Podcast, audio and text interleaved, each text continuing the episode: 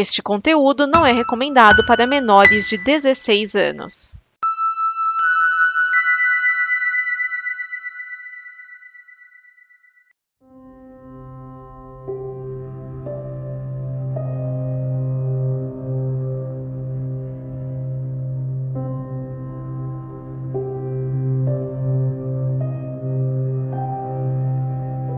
O livro está aberto. Prepare suas mentes, súditos de Cthulhu, que está começando mais um Necronome Conversa. Aqui quem fala é Euler Félix, e hoje a gente vai falar dele, o criador do deus polvo dragão mais adorado da, deste mundo, o criador de várias criaturas e contos marcantes que até hoje a gente pode ver as influências da cultura pop aí. A gente vai falar de HP Lovecraft. Bom, para falar sobre este, este, ícone né, do terror, estamos aqui comigo o João Paulo aqui do Necronome Conversa. Diga oi, João. Olá, galera. A coisa mais misericórdia do mundo é, ao meu ver, a incapacidade da mente humana em correlacionar tudo. Exatamente, aí cara. Já com uma frase de Lovecraft. Que eu acabei de ler pra ele. Olha só que filho da puta. é, temos também aí o Edson lá do DN. Diga oi, Edson. Olá, crianças. E lembre-se, Cutulo dorme, então por favor não gritem para não acordar o bicho. É, e ele tá dormindo, ele está morto sonhando, né? Como é que é? Ah, Na casa é, de Hillier, Cutulo morto aguarda sonhando. Exatamente, aí ó. Vamos ficar quieto aí, gente, senão o Cutulo vai acordar. Ou não, né? Vamos falar bastante lá. E Eu já acorda, já, acorde. e já coma. Não, pô, deixa o Cutulo aí comendo tudo, tá bom. Nas palavras do Lovecraft, só de acordar ele matou dois no susto. Então, Exatamente, é isso mesmo. Deixa ele acordar, vamos lá.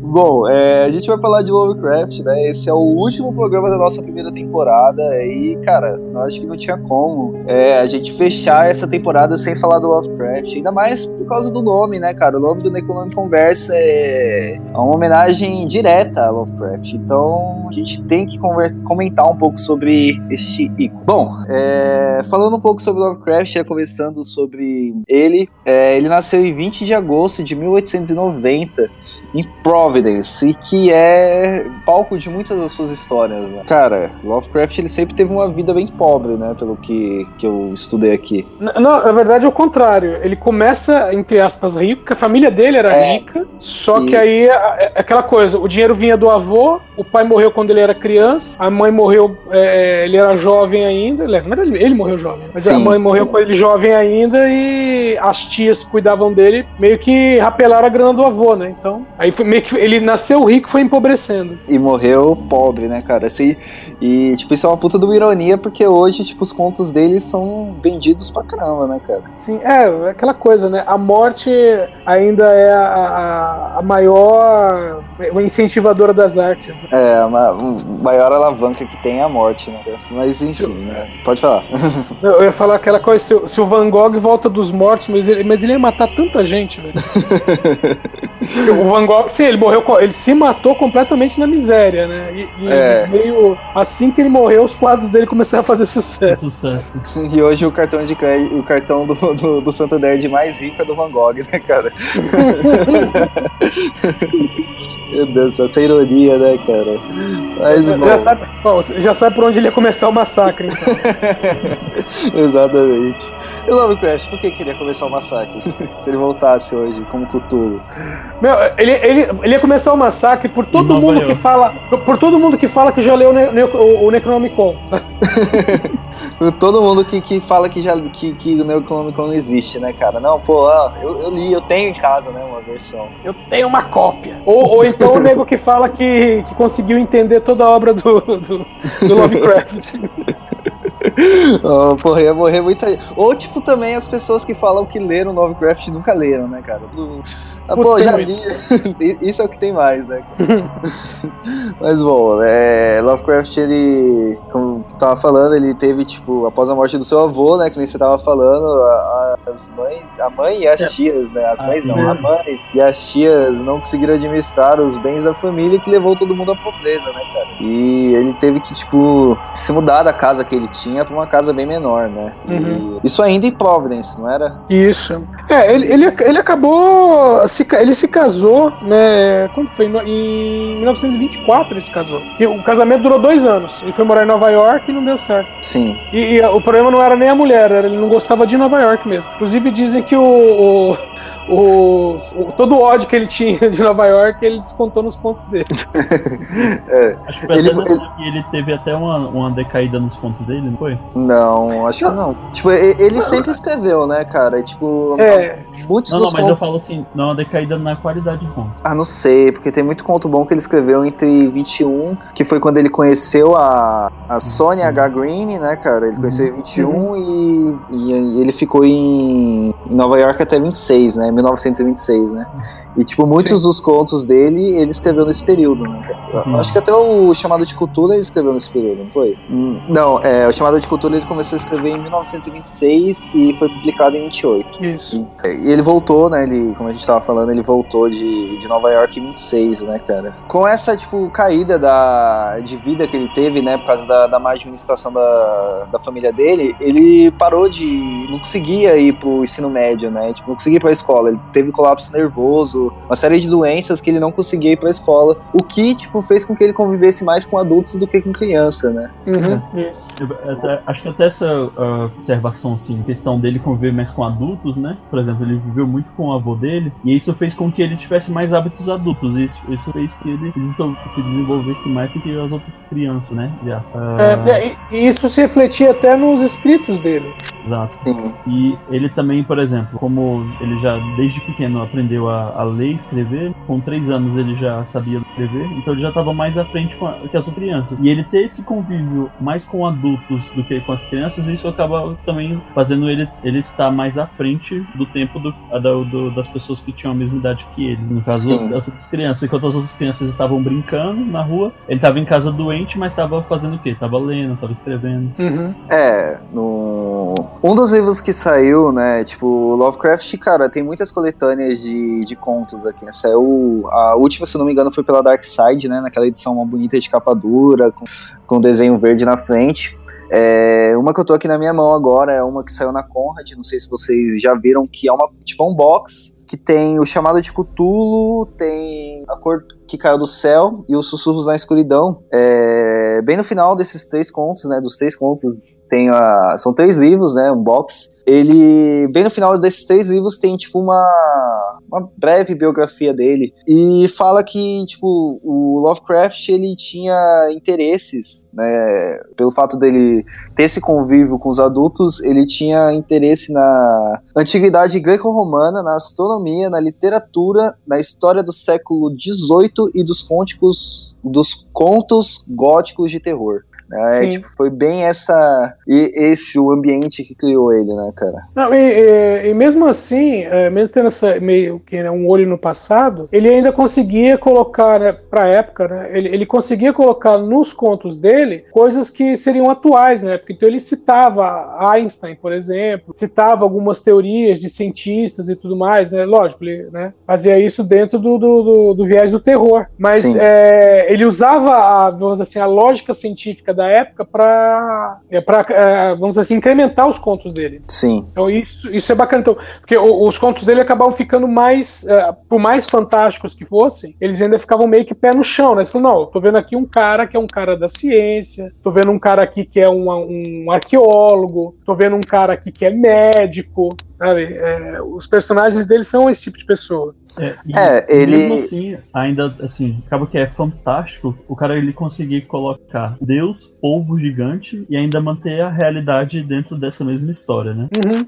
Ele conseguiu colocar tudo que ele tinha interesse no, nos contos, né? Ele conseguia, tipo, juntar todos o, uh, o que ele gostava num, numa determinada história, né? Tipo, ah, ele gostava de do, dos, contos, dos contos góticos, né, cara? E ele catava isso e juntava com astronomia, tipo, da, da, da, ciência do espaço, né, cara? Ele conseguia fazer isso muito bem, né? Ele, tipo, juntava tudo isso num lugar só de uma forma que você entendesse. E o fato dele narrar tudo na primeira pessoa, né, é, te faz ficar um pouco mais próximo da história. Não sei se vocês sentem isso também. Sim, sim. É, tem, tem uma história que eu acho muito bacana, que você tá falando dos contos góticos. É aquela história. Eu tenho um problema com o nome dos contos que eu nunca lembro. Mas é que é basicamente um cara que acorda dentro de uma mansão vazia. Se lembra essa história. O cara acorda, ele não sabe como é que ele foi parar lá, e aí ele fica procurando uma saída, né? E o lugar tá completamente vazio, e ele tá com medo. E aí tem uma hora que ele, que ele vê uma criatura, né, e aí ele foge da criatura, né? E, bom, ele acaba arrumando uma fresta lá e sai, aí o- a mansão tá num pântano, ele foge pelo pântano e consegue achar uma estrada, aí ele vê luzes, ah, tem uma casa, é uma festa, e aí quando ele chega na festa, as pessoas começam a fugir dele. E é quando não- ele olha na janela e descobre que a criatura que ele tinha visto era ele mesmo. Eu não lembro desse conto também, cara. No- Muito menos do nome. Não lembro de ter lido ele, na verdade. É, Então, mas, então, mas isso é- tem muito de gótico, é, é tipo assim, é muito Frankenstein, sabe? Sim, Só que é como se você estivesse ve- vendo do ponto de vista da criatura. que legal, cara. Eu vou, vou até. Se você conseguir lembrar ou algum ouvinte é, souber o nome aí, antes de tudo, mandem pra gente pra mim poder ir atrás e ler. ele teve uma vida relativamente curta, né? Ele nasceu em, em oi- 1890 e morreu em 30, certo? Isso dá. É, teve É, 37, é 47 anos ele morreu. É, pra época tá ok, né? Pra hoje seria uma mais curta, mas eu acho que pra época tava ok a vida, né? É, vamos considerar que um grande amigo dele, que era o Robert Howard, né, o criador do Conan, morreu um ano antes dele, né? Sim. E o, o- só que bem mais novo, bem mais novo, né? Relativamente mais novo. Ele tinha 30 anos, né? E ele se matou, tiro na cabeça. Tio na cabeça. É, não, a, história de- é, a, mãe dele tava em, velho. a mãe dele tava em coma e o médico falou: olha, ela não vai acordar do coma. Aí o cara falou: ah, beleza, escreveu um bilhete de adeus e meteu um tiro na cabeça, porque ele não, não queria viver sem a mãe. Caramba, Cara, muito complicado. É, isso foi em 36. Aí em 37 o, o Lovecraft morreu. Só que no caso dele, morte natural, né? É aquela Sim. coisa, velho. Ou, ou você se mata cedo ou você vive o suficiente pra ter um câncer, né? É, Naquela época era complicado. Era câncer, né? Os escritores ou era câncer ou era tuberculose. E o Lovecraft, ele teve. Foi, É. foi uma dessas, é, cara. Ele. Foi. Eu acho, acho, acho, acho que se, se ele vivesse mais um pouco, ele se mataria também. É, é, e ele tinha muito disso, de, de ser um cara deprimido. Inclusive, isso é transcrito no- no- nos contos dele, né? Sim. Tem um, tem um personagem é, que é meio recorrente, assim, que é, é Randolph, acho que é Randolph Carter o nome do personagem, e que os estudiosos dizem que era ele. Tipo assim, que ele fazia uma descrição é, da, da, da psique do personagem e era ele né, na vida real. E ele fazia aparições em alguns contos. Assim, não, não tinha uma participação direta, né? Mas estava em alguns cantos, em alguns contos. É, se, se colocando, né? Se colocando um pouco dele dentro dos contos que ele faz, né? Uhum. Passando um pouco da vida dele, né? Ele ficou bem conhecido mesmo até hoje pelo terror cósmico que ele tinha, né, cara? Muito desse terror cósmico foram oriundos dos pesadelos, né, que ele teve. Sim, ele escrevia É. sobre os pesadelos dele. É, Que, inclusive, no- nos próprios contos, nas transcrições dos contos, vamos dizer assim, tem muito disso que é o cara falando, ah, eu estava sonhando. Né, e para depois terminar com e ainda estou sonhando porque está acontecendo. É, o próprio chamado de Cthulhu, ele começa com uma investigação sobre sonhos, né? Sobre pesadelos. É, E- Até ele ver que, que outras pessoas, vamos dizer, que são três histórias, né, meio que interligadas de alguma maneira, é, Sim. é, que são três pessoas que passaram por coisas parecidas que com ele, com que ele Isso. sonhava. E na verdade, não com que ele sonhava, né? Que o, o chamado de Cthulhu, ele, ele passa com o sobrinho de um professor, né? Que começa a analisar as cartas, né, dele, do, do, do, do professor e os, o- os seus pertences, né? Depois da morte dele, Uhum. que morreu numa circunstância bem, é, bem diferente, né? Estranha, Ba- sim. É, esbarrou com o negro, é pouco racista, né? É, então, isso também é algo que a gente tem que comentar, né, cara? Que o, o Lovecraft, ele era bem racista, né, cara? É. Muito.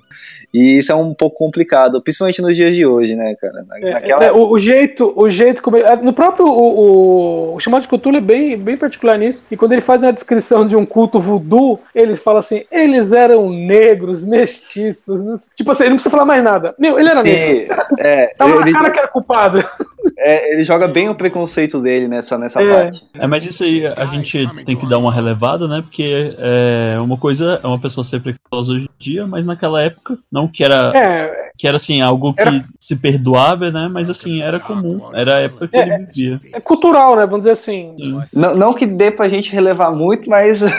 Não que justifique, né? Assim, É. a gente ace- aceitar ele ser preconceituoso, mas a gente tem que entender a época que ele viveu, né? Sim, é, é, é, por- vamos dar um exemplo. A gente, né, que Brasil, pensar em Brasil, desde criança, isso até na escola, você é ensinado que todos são iguais, tal, não sei o quê, e aquela coisa, né, brancos, negros, índios, é, asiáticos, todo mundo estuda junto e tá ok. Então você tem esse entendimento. Aí você crescer, depois, né, é, no crescimento, você se tornar racista, você olha e fala, meu, você não tem perdão, velho, porque você cresceu, você cresceu com, no, no meio da miscigenação. Você virar racista agora é sem vergonhice. Agora, no caso dele, culturalmente, é aquela coisa dele, criança, ele ser ensinado que não é nem que era racismo, é que aquilo era o normal. né? Então, automaticamente, ele já colocava o, o negro como vilão da história. Né? Sim. E também ainda mais pra ele, por exemplo, com- ele, ele nasceu, né, de família rica, porque também pra aquela época, é, se ter acesso à escola e o estudo não era pra qualquer um, né? Então, por mais que ele não podia ir por motivo de doença, mas que ele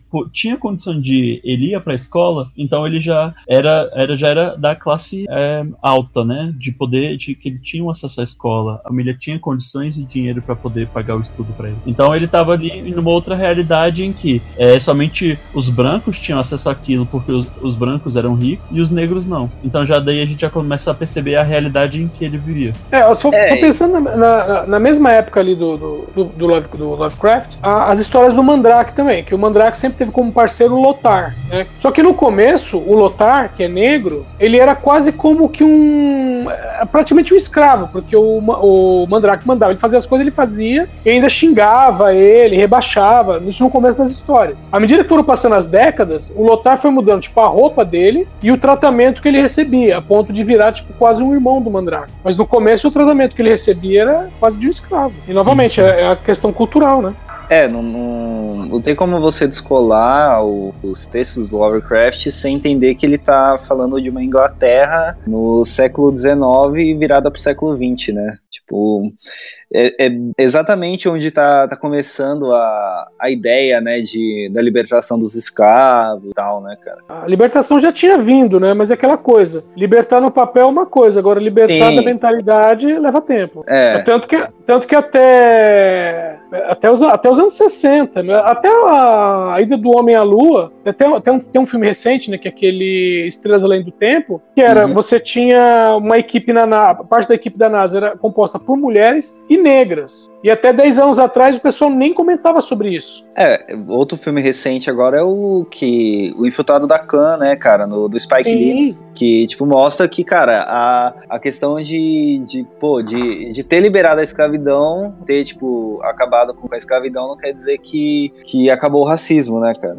Isso tá até hoje aqui. É, então tá aqui, por exemplo, um exemplo que após ter é, é, acabado com a escravidão, veio a segregação. Então, É. assim, é, vocês, vocês são negros, não serão mais escravos, mas ainda vocês vão ficar separados dos brancos. Então, assim, não muda muita coisa, né? Eles só agora só poderão trabalhar e receber o dinheiro deles, mas ainda mesmo assim ainda são discriminados. O, o Lovecraft ele vem desse, desse berço racista, né? E até hoje a gente vê isso que ainda não foi tirado da maioria das pessoas, né, cara? O, o racismo ele tá aí, ele tem que ser discutido, não dá pra passar pano com as coisas. É entendível, tipo, no sentido de você compreender o que, que aconteceu com o Lovecraft, mas é muito difícil, né, cara? É um, é um assunto muito difícil de se lidar. E é- eu acho que é muito difícil você descolar isso da obra dele, de como você analisa a obra dele. Se, se bem que, né, é, é, é, como eu falei, no Cthulhu, por exemplo, no, né, o chamado de Cthulhu, que tem isso mostrado no próprio conto, né, mas é, tem obras dele que isso não faz a mínima diferença, né, completamente desligado disso. Tanto que tem, é, a, a maioria dos contos você não tem nem descrição dos personagens, né, colocando dizer assim que você pode colocar qualquer um pra, né, se fosse fazer um filme, por exemplo, você pode colocar qualquer um interpretando o papel, mas Sim. pontualmente tem é, é, essa questão de e, e sem contar, ó, também vamos continuar aqui no chamado de Cthulhu, é, que quando ele vai falar dos noruegueses, por exemplo, ele fala, né, homens fortes e valentes. Sim, dá, ele dá ele pra faz você... todo, faz todo Ele um faz- contraponto, né? É, é, ele coloca bem, tipo, a, a, a cultura africana, né, do voodoo, daqueles caras que veio de lá, é ruim. Já os noruegueses, né, tipo, pessoas cultas, Navegantes. navegantes, né, tipo, é bem, é bem um, bem diferente, né, da forma que ele coloca. Sim. Passada essa, essa discussão sobre não devemos passar pano para racistas, e racistas hoje não devem nem ser publicados, começando assim, né, cara? É, vamos voltar um pouco ao Lovecraft, né, cara? Ah, uma das coisas que mais chama atenção e que mais ficou conhecida a obra do Lovecraft foi uma coisa que a gente até já comentou aqui, que é a forma de escrita dele, né, cara? A escrita em primeira pessoa, sempre relatos, é, colocando, tipo, pequenas doses de sobrenatural dentro da, da história, para no final a gente ver a obra completa, né, cara? É, isso é algo que eu gosto pra caramba do Lovecraft, né, cara? É algo que É, me ele- aproxima muito dele. Ele vai meio que. Ele vai. é, vamos dizer assim, ele vai te preparando. é, bom, ele normalmente já começa a história com o cara falando: olha, aconteceu alguma coisa horrível. Então ele meio que vai te preparando pra uma tragédia, né? E, e rara, raras vezes você tem um final que você pode chamar de feliz nas histórias dele, né? É. O, o Acho final é feliz isso. ele é. É, o, É a o final morte feliz de é- todo mundo. Não, não, é, é- é o, o cara que tá contando a história sobreviveu. Esse é o final feliz. E- Mas e o que é bastante justificável, assim, porque também a gente, pe- pela, pelo que a gente vai estudando pela vida dele, não é uma vida assim tão feliz, né? Tem um momento em que ó, primeiro começa o pai morreu, depois a mãe morreu, depois o avô morreu. Então, assim, são momentos que ele vai passando. Parece que o cara, assim, ele, ele só vai vivendo assim. Ele tá doente, não sai de casa, tá recolhido dentro de casa, tem que estudar em casa. Então, assim, a gente não vê muito, muitos momentos felizes, né? E até Não, nas é. fotos, quando eu fui pesquisar no, no Google dele, não sei se é porque era o estilo de tirar foto da época, mas assim, era o cara tava totalmente sério, tava sempre assim, é, não, não, não tinha é para que está, não tinha motivo pra estar sorrindo, né? Então aí a gente acaba levando isso pro, pros contos dele e os contos não tem mesmo o final feliz, é realmente igual você falou, de se tá se tem eu vou- final eu feliz vou é porque dizer- viveu. Eu vou Pode dizer falar. que não, não, não é coisa da época, não, porque, olha, o Ernest Hemingway, apesar também que se matou, mas o Hemingway, o Salvador Dali, é tudo gente daquela época, todo mundo tirava foto dando risada. Sim. Então, o Lovecraft realmente. é, e realmente ele tinha, né? O pessoal hoje em dia diz, né? Pelo que dá pra perceber que ele tinha um quadro de depressão e que muito provavelmente essas doenças que ele tinha, né? Que eram doenças que diziam doenças nervosas, né? é, com certeza seriam ligadas à depressão dele. Aquela Sim. coisa que, que começa como um estado emocional, vamos colocar aqui entre aspas, né? Mas acaba se tornando algo físico, né? Sim, sim. É, e também até, por exemplo, se a gente for pegar fotos mais antigas ainda da época vitoriana, por exemplo, a gente vê as pessoas felizes na foto, fazendo palhaçada, ou fazendo piadas nas fotos, então realmente era algo, algo dele mesmo, né? É a particularidade dele mesmo. A própria. Tipo, o que a gente vê nos contos do Lovecraft é muito que parece que era ele, né, cara? Uma pessoa que, tipo, entende a, a humanidade como algo irrelevante, né, cara, pra ele. Então, tipo, parece que não tem muito sentido, né, as coisas. Pela forma que. Tipo, se você for pegar a, a filosofia que ele coloca dentro dos contos dele, praticamente nada faz sentido, né? Viver não faz sentido. É tudo. A gente É. só tá aí. A gente só tá aí e a qualquer momento a gente pode não estar mais. E o fato da gente estar e não estar, tipo, o fato da gente estar aqui é completamente relevante para todo o ciclo natural. E se a gente não tivesse também, também não faria a mínima falta, né, cara? Tipo, é totalmente relevante a nossa. A, o, o- a humanidade é totalmente relevante. É, e, e acho que isso é bem da, da forma que eu vejo ele, tanto das fotos assim, eu, eu vejo uma pessoa que realmente pensa isso. É, hoje, quando eu tava hoje, fazendo uma lida na pauta, e aí esses, exatamente isso que você falou, eu tinha lido um trecho em algum site falando sobre isso, esses pensamentos do Lovecraft, me fez também ter esse mesmo tipo de pensamento hoje. Parece que eu peguei por osmose, assim, eu tava no busão, voltando do trabalho, e aí eu pensei assim, cara, falei, caraca, tipo, a gente não é nada, né? Aí fiquei pensando assim, no, universo, o mundo assim, a gente vivendo aqui na Terra, falei, caraca, a gente não é porra nenhuma. E aí Tipo, você você- comentando isso agora eu lembrei, assim, parece que eu já peguei um pouco por osmose, assim, es- esses pensamentos. Caramba, a gente não é, não é porra nenhuma. Cthulhu poderia chegar aqui logo, né, cara? Comer a gente. Pô, vamos saudar Cthulhu logo, né, cara? Acho que foi, tá bem assim. Hashtag volta Cutulo. Hashtag. vol- Se bem que ultimamente tá, tá, tá sendo melhor, hein, cara? porra. Não, é, é, no, se ele matar, né, vai ser uma esperança. Né? é, tipo, eu criei aquele Twitter que, que anda passando por aí, né? Tipo, o apocalipse deixou de ser algo que me deixa medo e passou a ser uma esperança, né, cara? Exatamente. Ainda mais pro brasileiro. Exatamente. Mas, bom, deixando o apocalipse de lado, né, cara? Vamos comentar um pouquinho como vocês chegaram a Lovecraft. Eu vou comentar um pouco do meu. Eu sou uma pessoa que gosta muito de rock. E eu cheguei a Lovecraft com Metallica, cara. Aquela música linda chamada The Call of Cthulhu, que é um instrumental muito foda do Metallica, que pra mim ainda é uma das melhores músicas que eu escutei até hoje. Eu comecei ali, escutei um pouco do Metallica, aí eu falei, pô, muito foda, coloquei lá, fui colocar na. Assim que eu ganhei um computador, coloquei lá, ah, The Call of Cthulhu. Aí começou, tipo, meu, Cthulhu, Cthulhu é o nome de um, de um deus polvo. Aí, tipo, pô, comecei a entrar, entrar, entrar e pronto. Eu já tava lendo Lovecraft achando que a vida humana era totalmente relevante. Foi assim que eu cheguei a Lovecraft, cara. E você, Edson, como você chegou? Então, né, eu tava lendo. Desculpa, gente, mas eu tava lendo Edgar Allan Poe.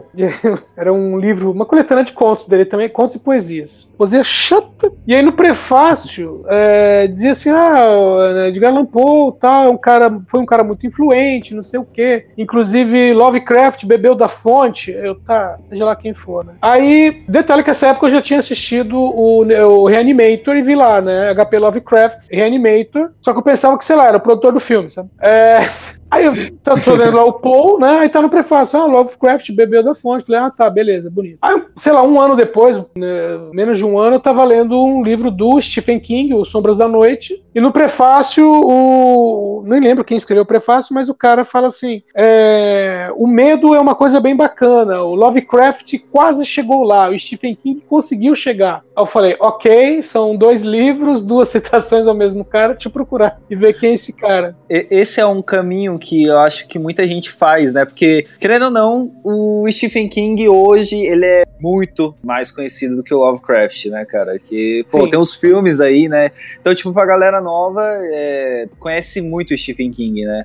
E, cara, o Stephen King, ele bebe muito do Lovecraft, né, cara? Sim, é, o, aquele, o, o livro e o filme, né, é, o Nevoeiro, por exemplo, é total é, Lovecraft, né? É, o próprio Witch, cara, se você, não sei se vocês chegaram a ler Witch, é, a forma como ele descreve o, o Pennywise, Pennywise ele, sim é totalmente Lovecraft, cara, aquilo ali. É, é, porque como ele tem a forma daquilo que a criança tem medo, então para cada um ele vem de um jeito, né? É, e, então e a descrição vai mudando. E mesmo quando ele forma, a, humanidade não é capaz de ver essa, essa forma do, do Pennywise. Ela vê, tipo, algo semelhante e meio que colocando, tipo, coisas conhecidas na sua cabeça. Ele não consegue enxergar aquilo. Isso é Lovecraft, né, cara? É, é, que é completamente a descrição do, do Cthulhu mesmo, né? Sim, então, sim. Não, é, a, é, é, a, cabeça de um povo, mas tem quatro patas, mas se apoia nas, nas duas de trás, tem, tem asas. escamas, é, é, tipo, é, é, é algo que você não consegue descrever e você usa as coisas que você conhece para descrever, né? Uhum. Então, tipo, é, o, quem, quem, tipo, gosta do King, quem, normalmente quem gosta do King tende a gostar do Lovecraft exatamente por causa que o King ele bebe muito dessa fonte, né? Sim. É, não só o King, né? Tem outros também, porque é aquela coisa, quando você começa. É, é bacana quando você já conhece outros autores, aí seja tanto filme, livro, quadrinhos também. Você conhece uma coisa ou outra, e aí você vai ler, vai conhecer o Lovecraft depois, e você fala assim: caramba, eu tô vendo aqui coisa que eu já vi em filme, já vi em livro, e que não tinha nenhuma citação ao Lovecraft. Mas você vê que, né, que é coisa dele, ou pelo menos que ele já escrevia sobre isso na década de 20 década de 30, né? Ou seja, não é novo. Sim, você vê que, que as coisas estão. que os contos dele, a, os pensamentos que ele teve naquela época tiveram. foram tão bem estruturados que estão aí até agora, né, cara? Sendo remexidos e remexidos e remexidos, né? É, e você, João, como é que você chegou a Lovecraft, cara? Então, foi a, a parada bem recente mesmo. Foi bem na época que eu comecei a ouvir podcast, em 2015. E aí foi ouvindo um, algum programa do Mundo Free. E aí eles, acho que algum lá. Não foi um programa específico do Lovecraft, né? Mas assim, em algum lá eles comentaram sobre. E aí eles. Aí eu fui pesquisar pesquisando e aí fui sabendo quem era, né? Mas é, é uma parada assim bem recente. Tanto é que aí hoje, atualmente, quando eu fui montando a pauta, e aí eu me interessei mais,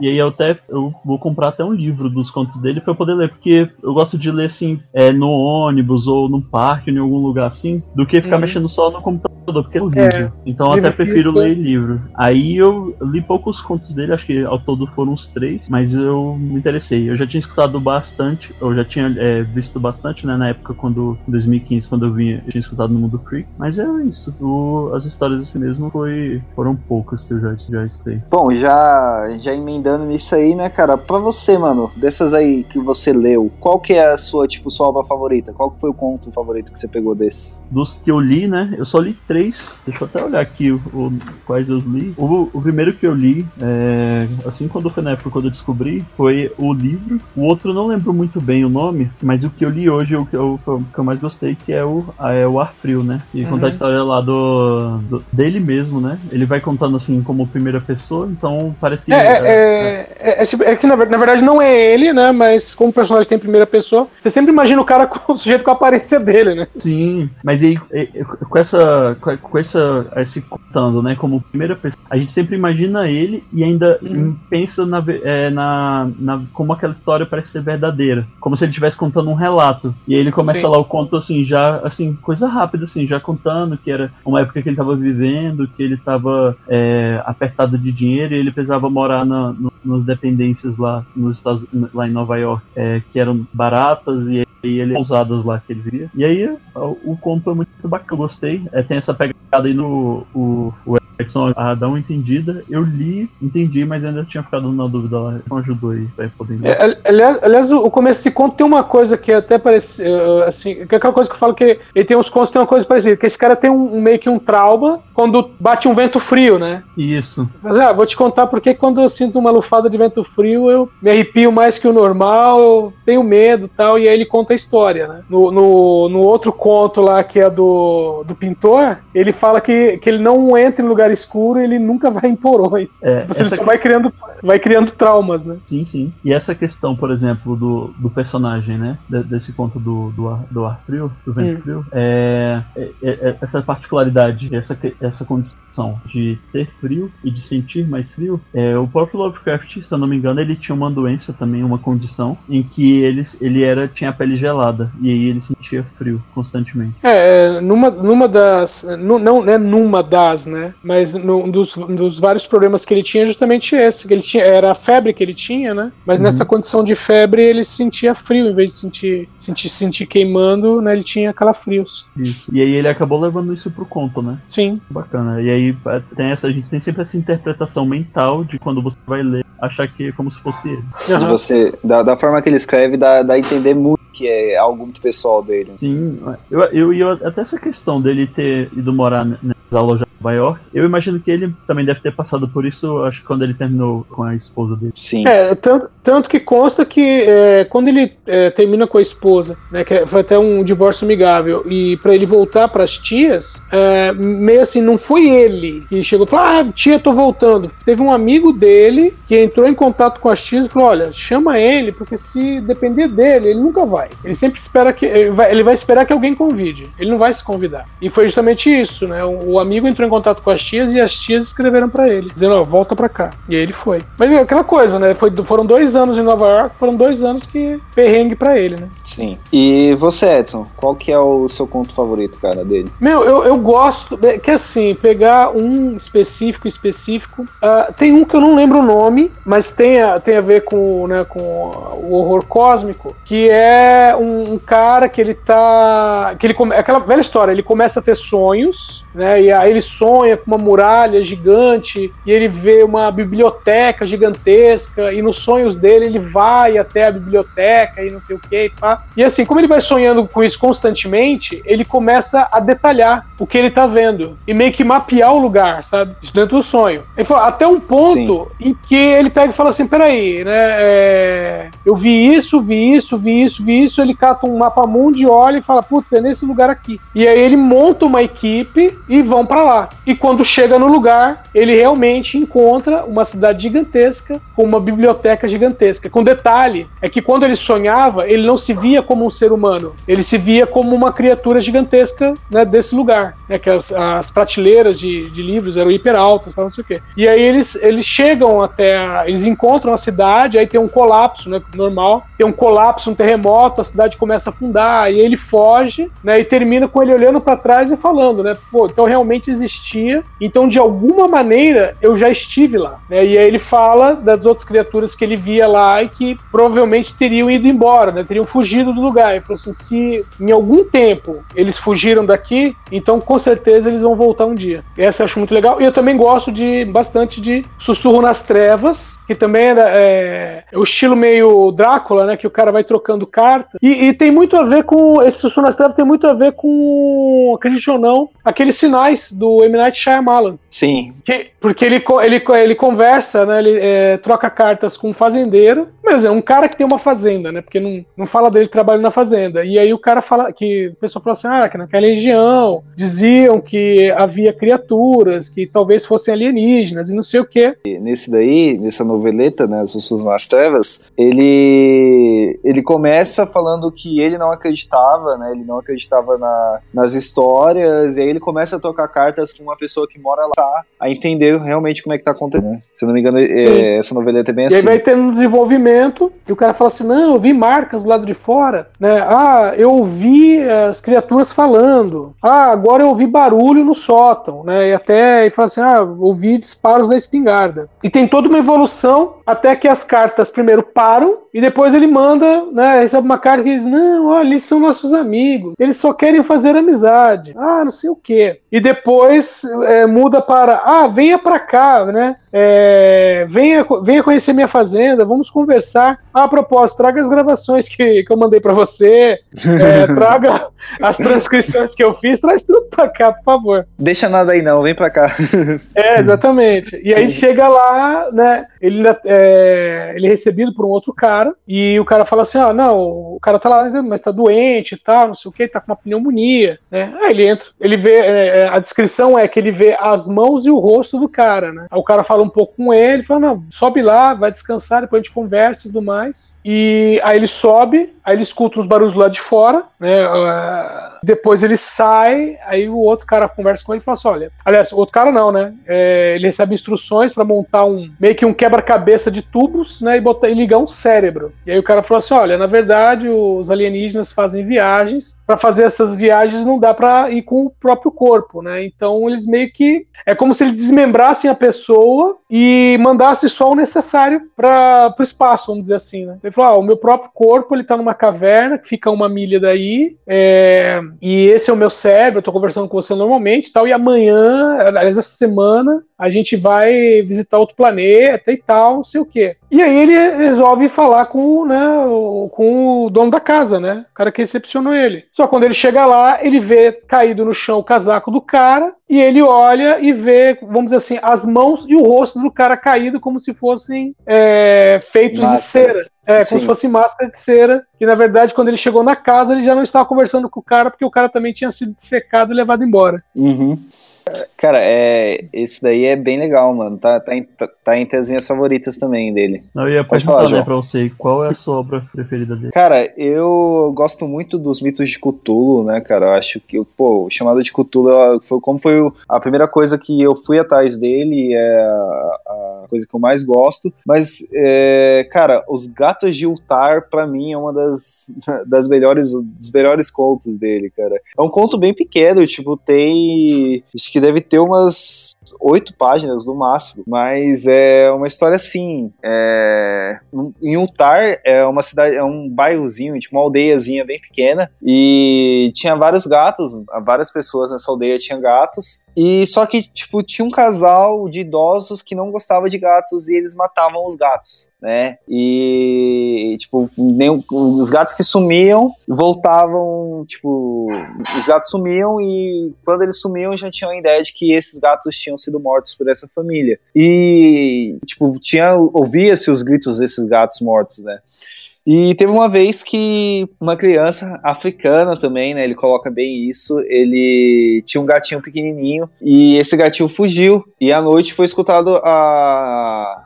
alguns gatos miando, tipo, como se estivessem sendo torturados. E no dia seguinte, essa criança meio que fez uma prece ao céu, pedindo para que fossem julgados tal. Depois que contaram essa história para ele, que o gato dele provavelmente estaria morto. E aí, tipo, é, é, essa família desse africano, dessa criança africana, foi embora.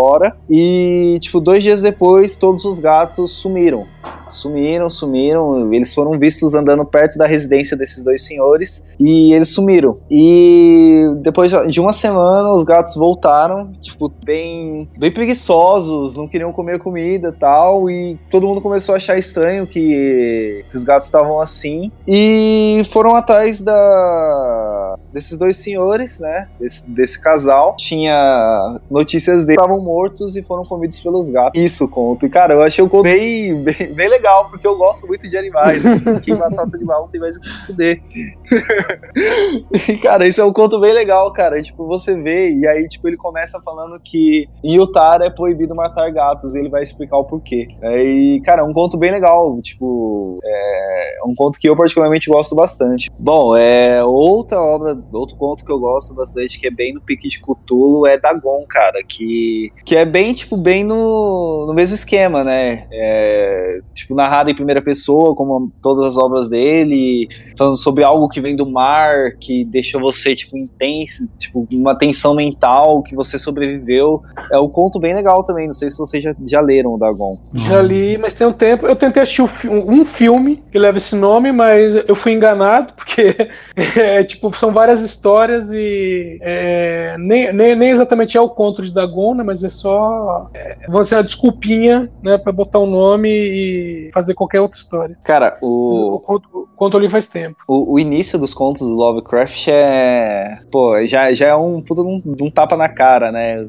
Teve o, o início do, do Chamada de Cthulhu que o João leu aí, né? O início de Dagon é tipo assim: escrevo sobre uma considerável tensão mental. Já que esta noite posso não mais existir. Paupérrimo e no final da provisão da droga que serve como único alento em minha vida, não posso mais suportar a, a tortura e lançar-me-ei por essa janela do sótão para a rua esquálida lá embaixo. Não pense você que por minha escravidão a morfina sou um, um fraco ou um degenerado. Depois de ler estas páginas rabiscadas às pressas, você será capaz de estimar sem mais, sem jamais compreender totalmente por que que preciso tanto do esquecimento ou da morte. É, cara, tipo, ele já começa assim. E no final do conto do Dagon, ele ele termina, o fim está próximo, ouço um ruído à porta, como se um imenso corpo escorregadio se movesse contra ela. Uhum. Ela vai me contar, meu Deus, aquela mão, a janela, a janela. Tipo, pô, é, é os contos do Lovecraft, ele tem muito isso, né? Tipo, que nem a gente estava comentando antes do da, da narração, né? Tipo, do, de contando como que aconteceu até chegar esse ápice. E o Dagon, ele é, ele, tipo, ele é bem pequeno, né? Se eu não me engano, ele deve ter o quê? Umas. Tipo, ele tem 10 páginas que eu tô vendo aqui.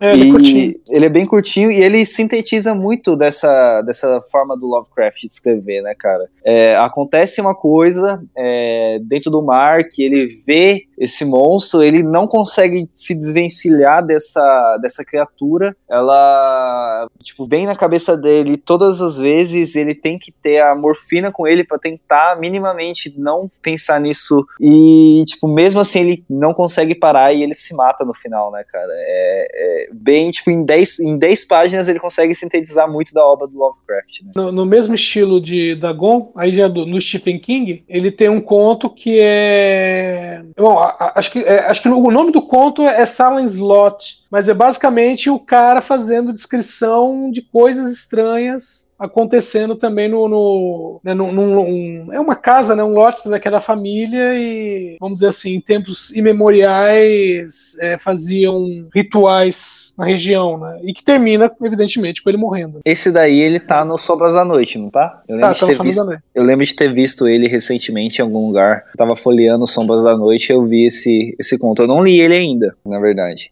Cara, é, falando do Stephen King, eu já até comentei desse, desse livro dele aqui, que é uma, cara, uma grande homenagem do Stephen King ao Lovecraft ao Revival. Não sei se você chegou a ler. Não, não cheguei a ver, não. Você chegou a ler já, João Paulo? Não, não.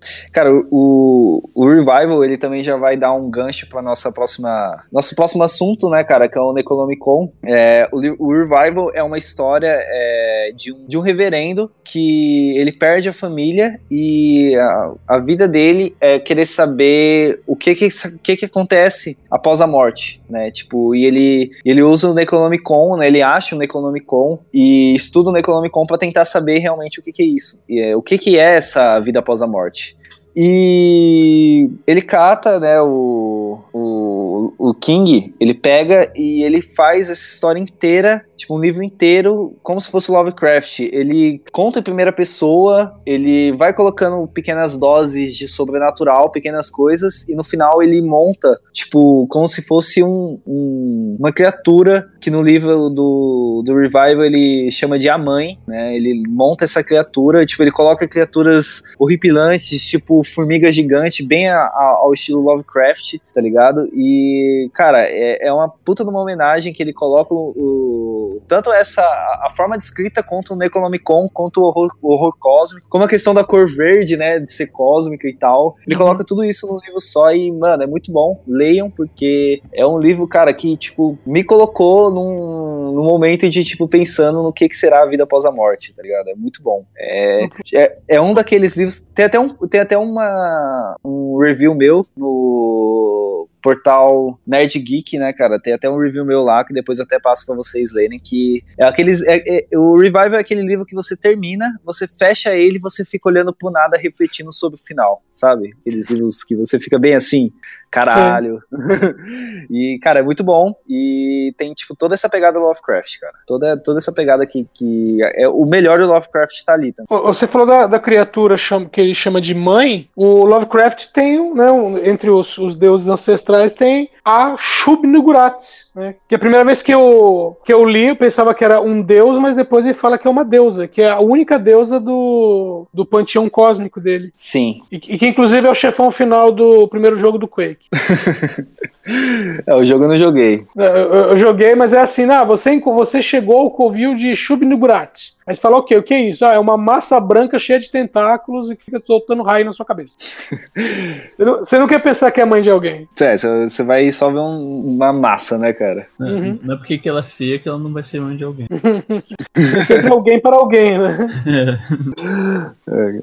Mas, bom, continuando, né, é, eu vou até conseguir jogar, faz muito tempo que eu não jogo nada na minha vida. Ou eu vou fazer como todo mundo faz hoje em dia, que é jogar pelo YouTube, cara, que é ficar vendo alguém jogando lá. Né, algumas vezes é a melhor coisa. Sim.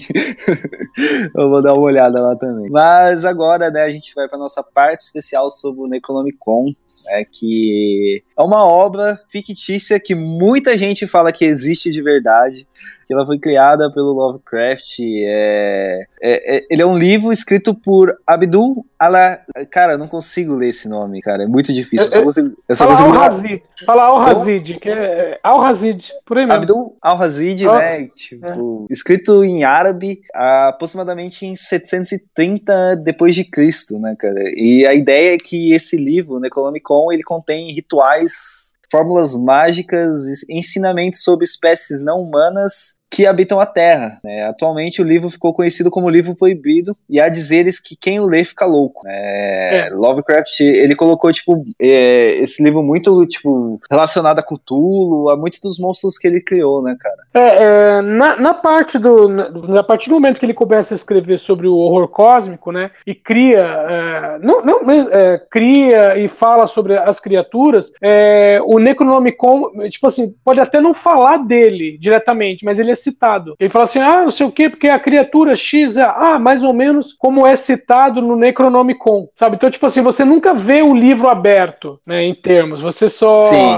você, você, você sempre tem uma citações. São pequenas citações. Sim, Mas o conteúdo, você nunca, nunca tem ideia do que é realmente conteúdo. sim. A- Tanto é- Aliás, tem, um, é, tem uma. né, dizem que ele se inspirou. Não sei se vocês já leram o Rei, o Rei de Amarelo, ou já ouviram Não. falar desse livro. Eu já ouvi Então, falar, é- mas eu nunca li. Eu então, que esse, o, Rei, é, é, o Rei de Amarelo, ele é um livro que é de 1895. Eu já li, particularmente, não- assim, comparações não é grandes coisas, né? Mas é assim, é um livro que ele tem, eu não sei se são sete ou oito contos, mas são poucos contos, e alguns são contos de suspense, alguns são dramáticos e tem alguns que são, vamos dizer, que você vê que tem uma coisa de sobrenatural e até de loucura. E nesses, o, né, onde tem a loucura citada, é citado um livro chamado O Rei de Amarelo, que também nunca é aberto, né? Mas tipo assim, ah, o cara vai visitar um amigo, vê que o amigo tá mal pra caramba, tal, e o amigo tá paranoico e não sei o quê, e aí ele vê que na mesinha de centro está o livro O Rei de Amarelo, entendeu? Então, ah, então algum, em alguns contos o livro é citado, você não sabe qual é o conteúdo, mas sabe que quem lê enlouquece. E o, o Lovecraft ele fez isso, só que ele fez de uma maneira maior, né? Que é tipo, são vários contos espalhados hoje, né, por vários livros, mas na época é, é, espalhado por vários anos.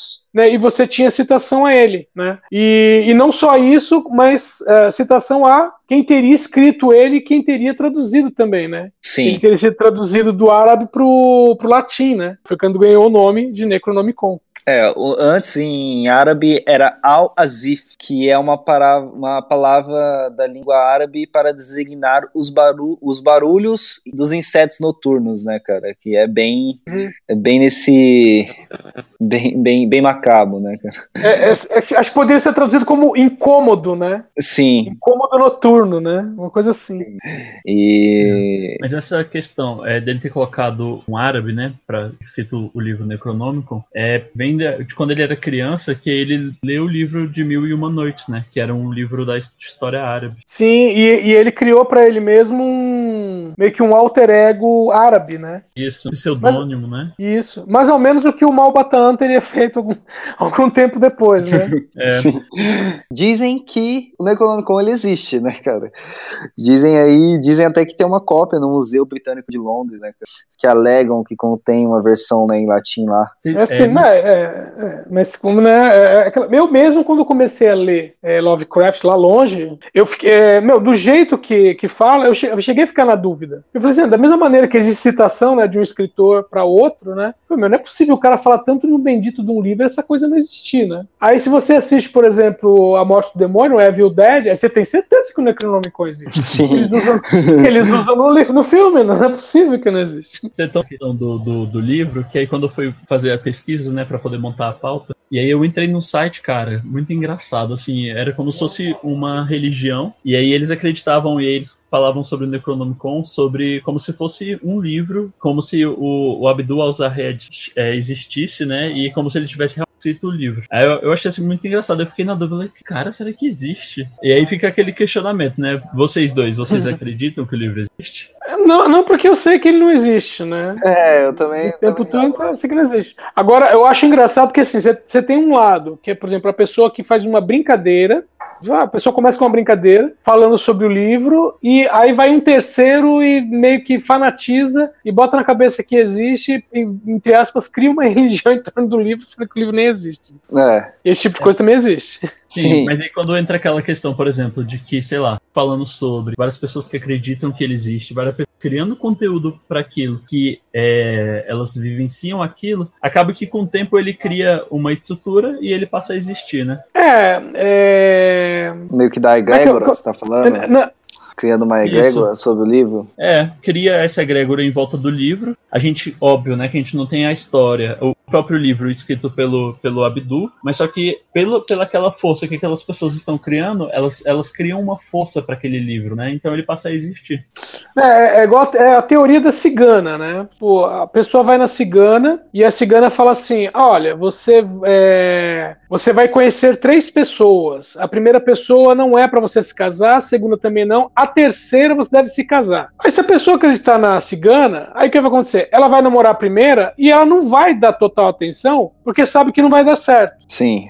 E evidentemente termina o relacionamento. Vai ter um segundo relacionamento e também não vai dar a devida atenção. Aí quando chega o terceiro, aí ela se dedica, a pessoa, faz de tudo, não sei o quê, e se casa com essa e fala: Ó, oh, a cigana acertou. Na verdade, não foi a cigana que acertou, você que fez porque a cigana tinha falado. Então é mais ou menos isso, sabe? Tipo assim, a... ah, um livro que eu li quando era criança, que é do Hans Christian Andersen, que o... tem uma parte lá que fala que um velhinho avisa assim: olha, quando os olhos do leão do templo, que, são, que é uma estátua, né? Quando os olhos do leão do templo ficarem vermelhos, a represa vai romper e vai haver uma, uma inundação, né? Aí ele avisa um lenhador e a mãe dele que moram na floresta. Aí a mãe fala assim, ó, filho, vai até a, a cidade e vê como é que estão os olhos do leão, né? Aí ele vai para a frente do templo, olha, leão de pedra, olhos de pedra, nada, ele vai embora. Passa umas horas, a mãe vai lá ver de novo, ele vai de novo, e tá normal. A terceira vez que ele vai, tem dois caras parados na porta. Falou, oh, eu já vi você vindo aqui algumas vezes, o que acontece? Ele falou, não, eu estou esperando os olhos do leão ficarem vermelhos. E vai embora. Aí um cara vira pro outro e fala assim: vamos pintar de vermelho para ver o que, que, ele faz? E eles pintam de vermelho. A próxima vez que o cara chegar, ele chega, olha, os olhos estão vermelhos. Ele chega pra mãe e fala: os olhos estão vermelhos. A mãe fala: então vamos pro barco e vamos esperar a inundação. E a inundação vem. É, é bem é, isso, tipo, né? É, é, igual aquela lenda que tem no Rio de Janeiro do que é, não sei muito bem assim de cabeça, mas eu sei que é assim: é, tem o um gigante lá, né? Que, que são os morros, e aí o Brasil uhum. ele só vai tomar um rumo pra frente quando esse gigante levantar, né? Esse morro nunca vai levantar, então a gente nunca vai ver realmente o Brasil tomando rumo aí. Então é a mesma história. Oh, mas enfim, a gente já tá indo quase. Eu quase soltei uma aqui que não ia sair muito bem, né, cara? Do, sobre o gigante levantar ou não, né, cara? mas, cara, é, essa ideia aí, ela foi muito bem sintetizada pelo Neil Gaiman no Deus dos Americanos, né, cara? A ideia da, da Egregor, né? De, uhum. você, de você acreditar tanto em algo e de, desse algo ele se nutrir do, da, das pessoas que acreditam nele. Mas mesmo assim, sim, mas mesmo assim eu, eu não, não consigo acreditar que o Necronomicon exista. Acho que, ah. que é uma coisa do que Lovecraft criou e a galera entrou na pira. Acho que é bem isso para mim, assim. Não, não tem muito não. Não, não, mas eu também acredito. Eu não acredito que existe o livro que tem os três últimos exemplares. Eu também não acredito, não. É, o próprio Lovecraft falou que ele não existe, né? Que é uma criação fictícia. Então, Sim. Uhum. Tá, se o cara que, que escreveu os contos, as histórias, criou o livro, ele tá falando que ele não existe. Quem, quem tá sou eu? É, tipo, quem sou eu pra falar que o livro existe ou não? Agora, se tem uma galera que acredita e eles acreditam acreditam que o livro existe, quem também sou eu para falar e discutir lá, né? Se eles acreditam e eles estão vivendo aquilo, vai na fé. Sim, cara. Deixa, deixa eu perguntar uma coisa que é meio relacionada. Você assistiu o filme Fargo? Não. Não. Não. Tá, basicamente, o filme é. Vamos dizer assim, é um, um, cara que trabalha com revenda de automóveis, trabalha pro sogro dele. É, ele, ele desviou dinheiro do sogro e, para mascarar isso, ele resolve sequestrar a própria esposa. E aí ele contrata, vamos dizer, dois assassinos do, do assassino, não, né? com dois caras que acabam se revelando assassinos. E esses caras sequestram a mulher, a mulher dele amando dele. É, bom, no final do filme, todo mundo. Quem não morre é preso, tal, não sei o quê. Só que numa parte do filme, um cara que tá com a mala de dinheiro, porque assim, o cara vai e fala para os sequestradores que ele vai pedir 50 mil. E os caras falam, ok. Só que ele não pede 50 mil, ele pede mais. É uma coisa assim, agora não lembro exatamente o valor, mas ele pede muito mais. Mas qualquer, vamos dizer assim, em vez de pedir 50, ele pede 150. Mas a ideia dele é ele ficar com 100 mil, entendeu? Ele vai ficar com a grana a mais e depois ainda vai dividir com os caras o que eles receberem. É o plano dele. Que acaba não dando certo, porque a mala acaba indo primeiro na mão, para na mão de um dos sequestradores. E aí o lugar inteiro tá com neve. E aí o que, que ele faz? Ele pega a maleta, quando vê que a maleta tem mais dinheiro que deveria, ele tira o excedente e enterra a maleta na neve. Como eu já disse que no final todo mundo vai morrer mesmo, o filme termina e essa maleta está enterrada.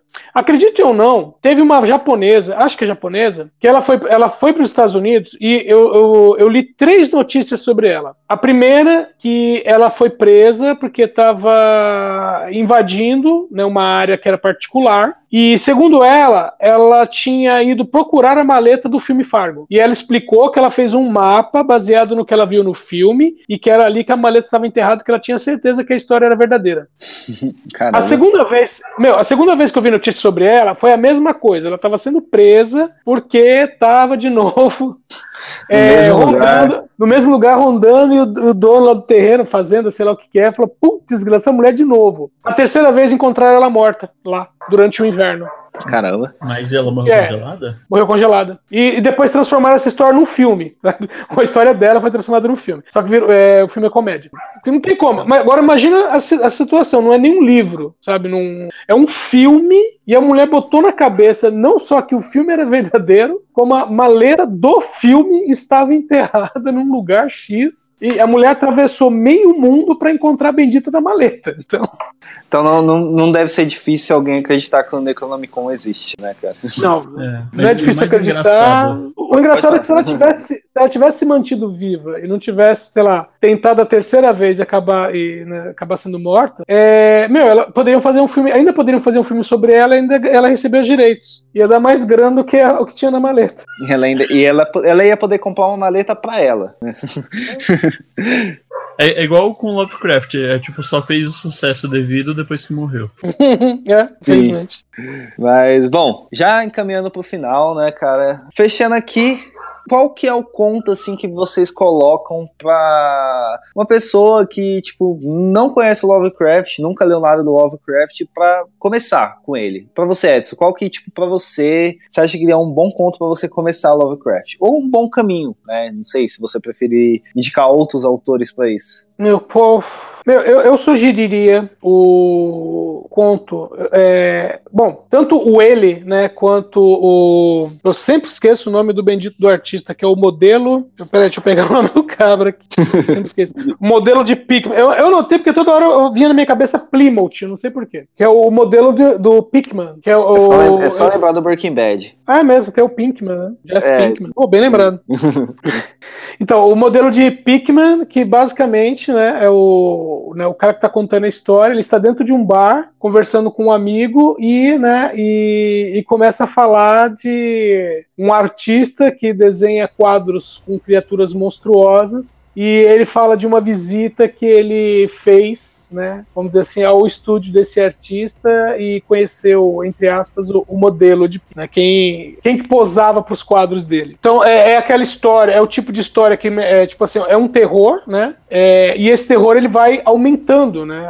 Vamos dizer que ele vai, bom, já conhecia as obras do cara que já eram assustadoras. Quando ele vai no estúdio do cara, a cada ala que o cara vai abrindo, né, tem obras mais assustadoras que a anterior, né? Então é um terror crescente, né, até o- a revelação final. É, então para mim esse é um conto assim de, de abertura para quem quer conhecer, fala, putz, isso aqui é Lovecraft, essa é a porrada que ele dá. Acho que o, o modelo de Pickman é, descreve bem isso. Beleza. E você, João? Qual do- dos três contos que você leu você tem dica pra pessoa começar? É, Eu acho que o, o livro, né? Foi o primeiro que eu li e eu gostei. Eu acho melhor a gente seguir a recomendação do Edson. Eu agora que eu vou começar a ler os contos do Lovecraft, então não tenho muito o que recomendar, não. Beleza.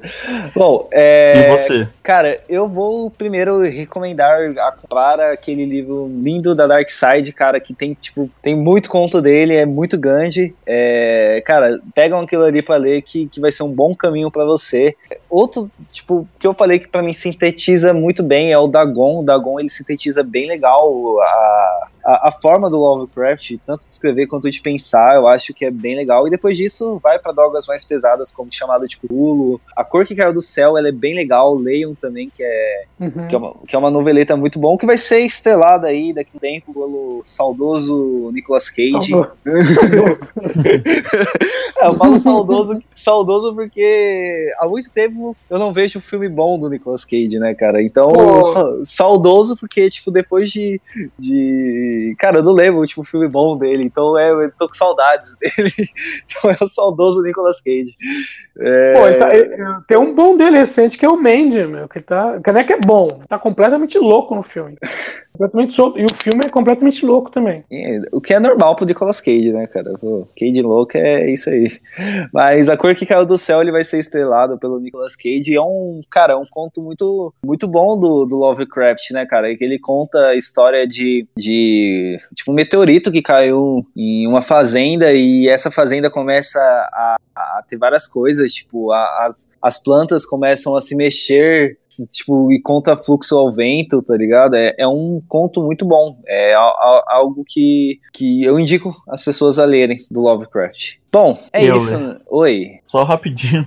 Tá, pode É, falar. ainda lá, a respeito ao Necronomicon, é, todas, todas as pesquisas relacionadas que eu fiz, sempre aparecia esse símbolozinho quando eu fazia pesquisa sobre o Necronomicon, ainda tinha algumas imagens lá que tinha um símbolo na, na capa do livro. Eu coloquei esse símbolo aí na pauta, é como se fosse meio que um pentagrama com 12 estrelas no meio. Algum de vocês dois sabe o que que significa esse símbolo? Eu não. Tem, que- tem que perguntar pros amigos do mago aí que a gente tem aí pra ver, pra ver se eles conhecem. Mas eu não conheço, não, cara.